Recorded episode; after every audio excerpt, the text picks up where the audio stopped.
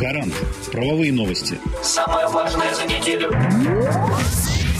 Граждане, получившие сертификат на материнский капитал и живущие в России, имеют право на единовременную выплату в 20 тысяч рублей, если право на капитал возникло до конца 2015 года, независимо от срока, истекшего со дня рождения второго, третьего или последующих детей.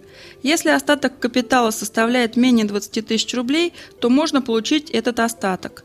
В некоторых случаях претендовать на выплату может ребенок или дети в равных долях. Это возможно по достижению достижении ими совершеннолетия, либо по приобретении ими дееспособности в полном объеме до достижения совершеннолетия по 31 декабря 2015 года, если выплата ранее не была получена родителями или иным законным представителем.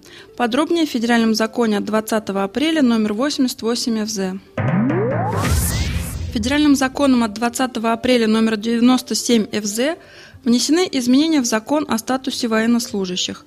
Военные, отслужившие 10 и более лет, нуждающиеся в улучшении жилищных условий, без их согласия не могут быть уволены с военной службы по достижении ими предельного возраста пребывания на военной службе, состоянию здоровья или в связи с организационно-штатными мероприятиями без предоставления им жилья или субсидии на его приобретение.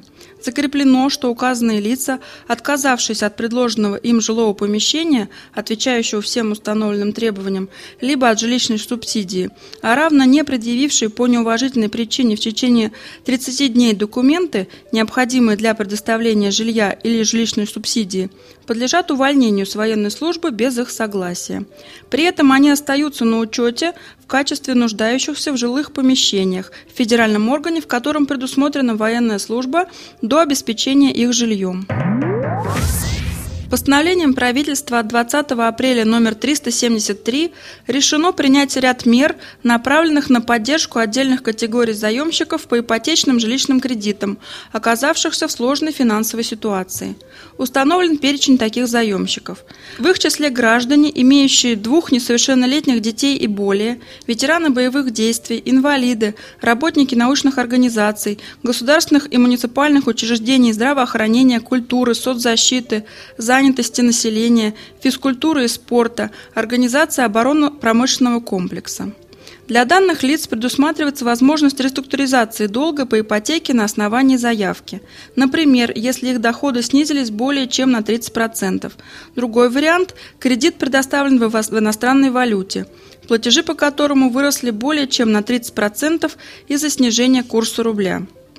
В рамках реструктуризации предусмотрено снижение платежей заемщика по кредиту в течение периода помощи до 12 месяцев, прощение части основного долга и изменение кредиторам условий займа, а также установление процентной ставки на уровне не выше 12% годовых.